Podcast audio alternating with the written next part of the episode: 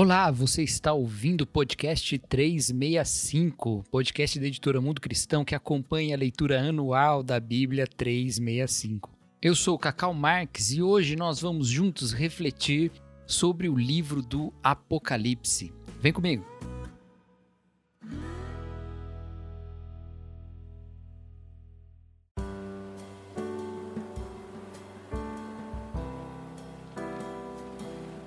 O livro do Apocalipse é sempre encarado como um livro muito misterioso pelo leitor contemporâneo.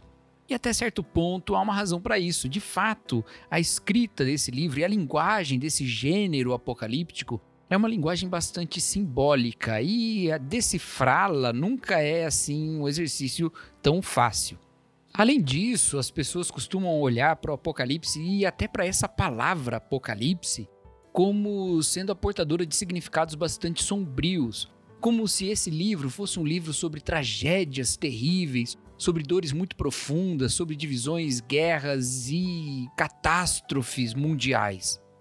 Quando nós falamos, por exemplo, sobre um filme ou um livro e dizemos que ele é uma literatura ou uma obra pós-apocalíptica, nós estamos falando de uma obra de ficção que retrata um período posterior a uma tragédia mundial, um cataclisma, algo muito terrível que aconteceu. Veja, a palavra Apocalipse acaba significando para nós algo que terrivelmente atinge o mundo, algo que traz pânico e terror e que depois deixará o mundo em cacos e que nós teremos que reconstruir de alguma maneira. Mas biblicamente não é isso que Apocalipse significa. Na verdade, em grego mesmo, a palavra não tem esse nome, ou melhor, a palavra não tem essa conotação. Apocalipse em grego significa nada mais nada menos que revelação. Inclusive, o livro de Apocalipse em inglês recebe o nome de Revelation, revelação. Pausa para você parar de rir do meu sotaque aqui. Ok, vamos continuar. É isso que é o livro do Apocalipse. É um livro de revelação. Uma revelação de coisas que estavam ocultas. Coisas que podiam ser futuras, presentes e até coisas do passado, mas que seriam reveladas para os cristãos daquele momento. Esse livro é uma das obras escritas pelo apóstolo João presentes no Novo Testamento. Ele escreveu quando ele estava exilado na ilha de Patmos. Ele tinha sido condenado por causa da sua pregação do evangelho. Ele fala isso logo no primeiro capítulo, no versículo 9. Eu, João, irmão e companheiro de vocês no sofrimento, no reino e na perseverança para a qual Jesus nos chama, estava exilado na ilha de Patmos por pregar a palavra de Deus e testemunhar a respeito de Jesus. E aqui a gente já começa a entender algumas coisas sobre o livro de Apocalipse. João estava preso por pregar a palavra, mas ele escreve a irmãos que também eram companheiros dele no sofrimento. Ele diz: companheiro de vocês no sofrimento, no reino e na perseverança. É um livro escrito para cristãos que estão passando por tribulação. Então não é um livro escrito para dar medo ou para deixar atemorizado os crentes, pelo contrário, é um livro escrito para dar esperança para cristãos atribulados. Mas há mais detalhes importantes aqui nesse início dessa obra para nós entendermos como lê-la completamente. E a pergunta que nós devemos fazer é: se isso é uma revelação, é revelação do quê? Ok, há uma revelação sim de fatos, de histórias, de narrativas, de eventos que se darão no futuro, há descrições de questões celestiais e o quanto isso é uma descrição mais real ou mais metafórica e simbólica é algo para os teólogos discutirem. Mas o centro dessa revelação está logo no início do livro, nas primeiras palavras, na verdade. Está escrito lá, no versículo 1 do capítulo 1, revelação de Jesus Cristo que Deus lhe deu para mostrar a seus servos os acontecimentos que ocorrerão em breve. Essa revelação de Jesus Cristo, ela é ao mesmo tempo uma revelação de uma mensagem que Cristo traz, assim como no Antigo Testamento apareciam os títulos dados aos livros proféticos, como visão de Abacuque ou coisa do tipo, mas também fala da revelação do próprio Jesus Cristo. Sim, porque o livro de Apocalipse revela Jesus Cristo reinando depois da sua ascensão e no seu retorno para a implementação plena do seu reino. Ele aparece como uma figura reinante e ele aparece também como o Senhor da igreja. A revelação de Jesus Cristo é o grande tema do primeiro capítulo, que gasta um bom tempo mostrando quem Jesus é, inclusive com descrições da própria imagem dele. Então, mais importante do que ver exatamente o que é que vai acontecer ou não vai acontecer, o que é que já aconteceu, o que é que está acontecendo, o mais importante é encontrar no Apocalipse o próprio Jesus Cristo que se revela a nós.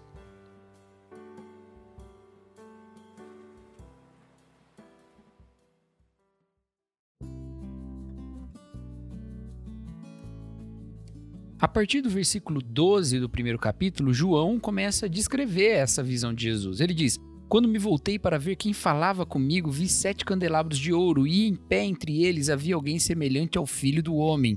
Vestia um manto comprido, com uma faixa de ouro sobre o peito. A cabeça e os cabelos eram brancos como a lã e a neve, e os olhos como chamas de fogo. Os pés eram como bronze polido, refinado numa fornalha, e a voz ressoava como fortes ondas do mar. Na mão direita tinha sete estrelas, e de sua boca saía uma espada afiada dos dois lados. A face brilhava como o sol em todo o seu resplendor. Essa figura gloriosa revelada aqui no Apocalipse remonta a outras duas obras do apóstolo João. É muito interessante que lá no Evangelho, João, o mesmo João, disse que eles viram a glória do unigênito do Pai, eles viram a glória de Jesus, cheio de graça e de verdade. E lá na sua primeira epístola, ele fala que os seus olhos viram o Verbo da vida. Aqui, ele não apenas diz que vê, mas ele descreve essa visão, porque agora está acontecendo uma revelação de Jesus para os seus leitores. E quem são esses leitores originais do Apocalipse? Se a gente voltar um pouquinho ali no versículo 11, a gente vê para quem essa revelação deveria ser escrita, para quem Jesus Cristo estava enviando essa mensagem. Diz lá no versículo 11: E a voz dizia: Escreva num livro tudo o que você vê e envie-o às sete igrejas da cidade de Éfeso, Esmirna, Pérgamo, Tiatira, Sardes, Filadélfia e Laodiceia. São essas sete igrejas que são os destinatários originais dessa carta. As sete igrejas da região conhecida como Ásia. Não é exatamente o continente asiático como a gente vê hoje, mas é aquele pedacinho da Turquia ali que fica logo ao norte dessa região de Israel e ali também da Fenícia. E nessa região tinham essas sete igrejas que receberiam esse livro como os leitores originais dessas cartas que virão em seguida, mas também dessa obra inteira. Logo em seguida, a partir do capítulo 2, nós vemos mensagens direcionadas a cada uma das sete igrejas. Nós não conhecemos versões do livro de Apocalipse que contenham apenas uma das sete cartas. Todas elas contêm as sete cartas. Isso nos faz pensar que a versão de Apocalipse mandada para Éfeso, por exemplo, não continha apenas o texto que falava com Éfeso, mas trazia também o texto das outras seis igrejas, e isso com todas as outras. Isso faz também nós pensarmos que as recomendações dadas a cada uma das sete igrejas não são recomendações apenas para aquelas igrejas, mas para todas as igrejas em todos os lugares, em todos os tempos. Por isso, nós podemos ler o Apocalipse e aprender muito e aplicar no nosso contexto de igreja também os ensinamentos dele. Mas o mais importante disso tudo é nós lembrarmos que o Apocalipse não foi escrito para indivíduos, foi escrito para igrejas. Isso é maravilhoso. Essa mensagem é uma mensagem importantíssima, porque frequentemente nós lidamos com o Apocalipse com preocupações meramente individuais. Afinal de contas, eu devo saber qual que é o número da besta ou não? Como é que eu vou me preparar por isso? Como é que eu vou ficar fortalecido ou não quando vierem as tentações à minha pessoa? Mas o livro de Apocalipse nos convida a viver a vida e os eventos futuros em comunidade, em igreja, na verdade, o livro de Apocalipse está corrigindo igrejas que passavam por lutas e nessas lutas cometiam alguns deslizes e desvios. Ele anima igrejas desanimadas, ele volta a apelar ao amor para igrejas que estão endurecidas, ele insiste na perseverança para igrejas que estão com bastante dificuldade, ele consola igrejas que estão passando por muita tristeza. É um livro voltado para as igrejas e não para os indivíduos. Ler o Apocalipse separado de uma comunidade, ler o Apocalipse sem pensar na visão comunitária do cristianismo, da fé cristã, é perder um aspecto fundamental desse livro. E aqui, nessa introdução do Apocalipse, dois aspectos da igreja, ou duas faces da igreja, ficam evidentes. A face da igreja local e a face da igreja universal, ou a igreja sobre toda a terra, espalhada por toda a terra. Porque João escreve o Apocalipse e direciona para igrejas locais. As suas cidades têm nomes, essas igrejas são conhecidas, elas têm pastores, elas têm liderança, elas têm lá a sua membresia ou a sua congregação. Esse livro é enviado para igrejas locais que se reuniam e que enfrentavam problemas reais e presentes naquele momento. E a essas igrejas locais, e nessas igrejas locais, o Senhor Jesus Cristo se demonstra, se revela. Você lembra lá da descrição da imagem de Jesus? Pois bem, ela aparece de novo aqui quando as cartas às sete igrejas são enviadas. A cada uma das sete igrejas, um dos aspectos daquela descrição que João faz aparece de novo. Por exemplo, a primeira igreja mencionada é a igreja de Éfeso.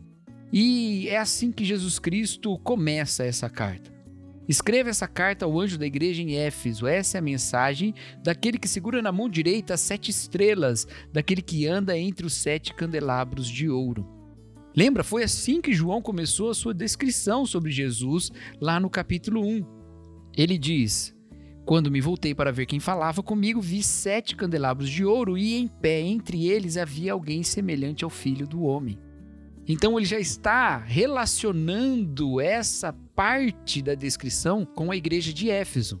O mesmo acontece com a igreja de Esmirna. Escreva essa carta ao anjo da igreja em Esmirna. Essa é a mensagem daquele que é o primeiro e o último, que esteve morto, mas agora vive. Essas são as palavras que Jesus Cristo mesmo disse a João lá no versículo 18 do capítulo 1. Sou aquele que vive, estive morto, mas agora vivo para todo sempre. É isso que ele vai fazendo em cada uma das igrejas, das sete igrejas.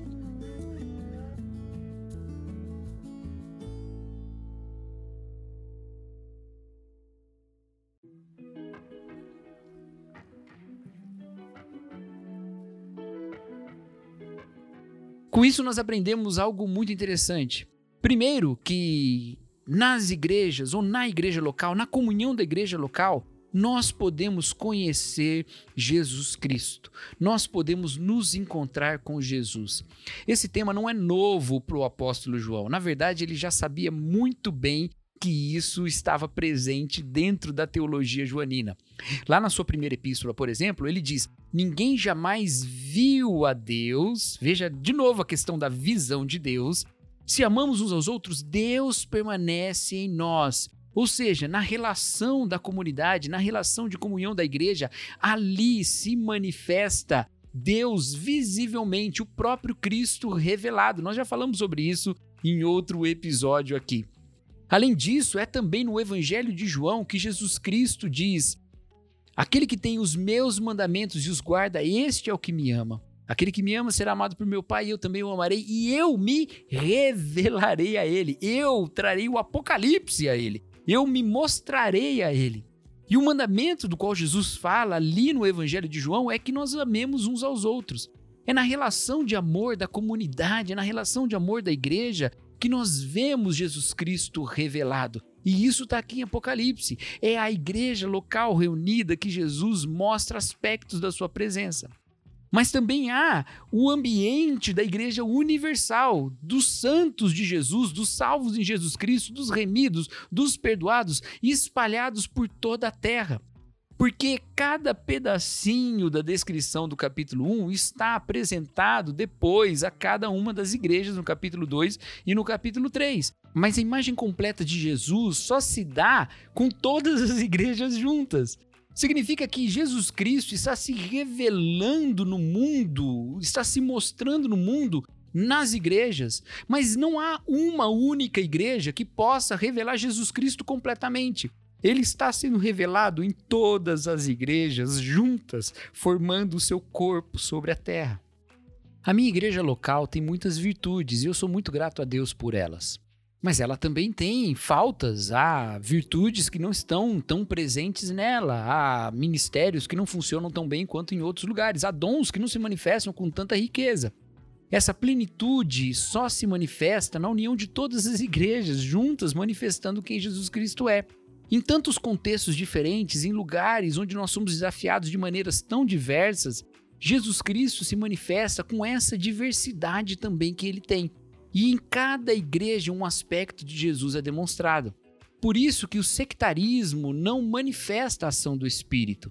Nós pensarmos muito soberbamente sobre as nossas igrejas locais e nos dividirmos de maneira muito radical dos nossos irmãos, sem considerar a variedade das manifestações de Jesus Cristo em cada realidade local, é cegarmos a visão de Deus mesmo no mundo hoje. Nós precisamos desenvolver um compromisso pessoal com a realidade local do corpo de Cristo, com a manifestação local em cada igreja, mas também precisamos desenvolver uma solidariedade e fraternidade entre as igrejas, entre os irmãos que têm realidades diferentes em todos os povos e lugares do mundo.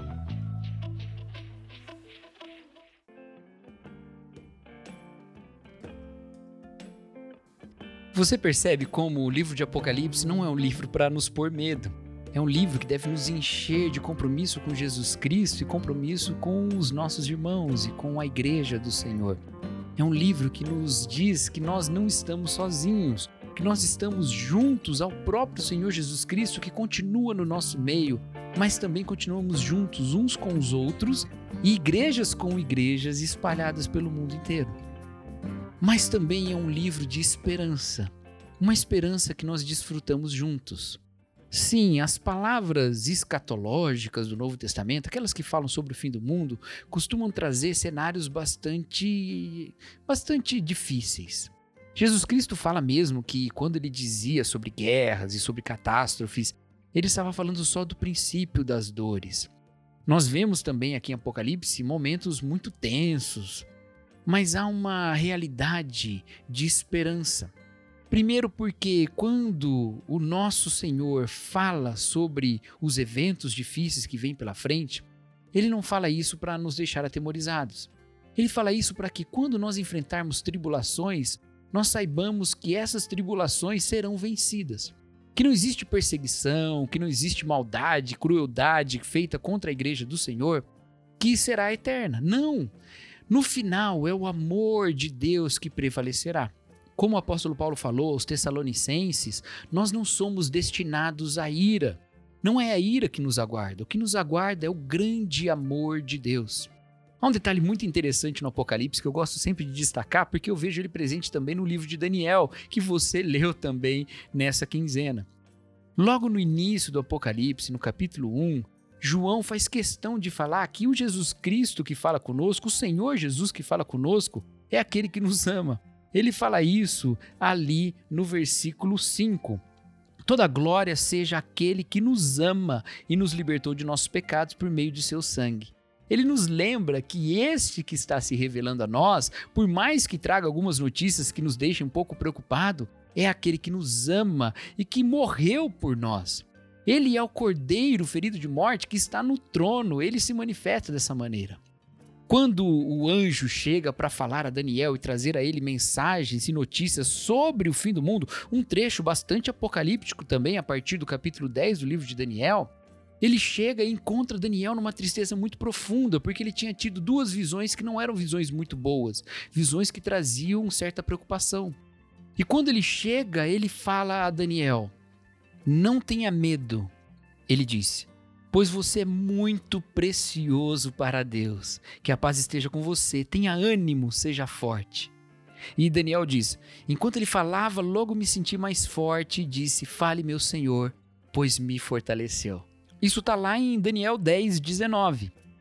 Logo antes do início da revelação que o anjo traria para o próprio profeta. Ou seja, tanto o Apocalipse de João como esse pequeno Apocalipse de Daniel são antecedidos por uma afirmação do amor de Deus. Toda vez que você for ler o Apocalipse, não fique cheio de medo. Lembre de que isso é um livro que nos fala de um Deus que nos ama. E não só um Deus que nos ama, mas um Deus que vence. Sim, porque a mensagem para nós que estamos tão confortáveis com esse mundo em que vivemos, tão adaptados a esse mundo com tanta tecnologia e com facilidades, o Apocalipse parece ser uma notícia muito ruim. Mas para igrejas sofredoras e perseguidas, o que eles ouviam quando alguém lia o Apocalipse para eles era: no final Deus trará justiça e a vitória já está garantida em Jesus Cristo.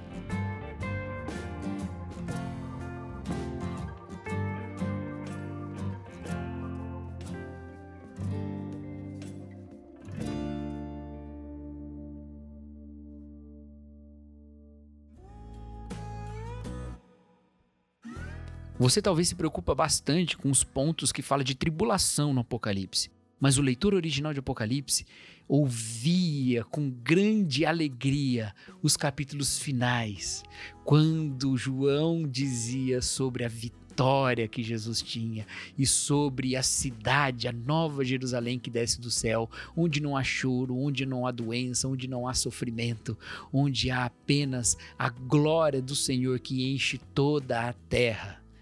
Isso é maravilhoso e essa é a verdade na qual nós devemos nos firmar. O Deus que nos ama vencerá.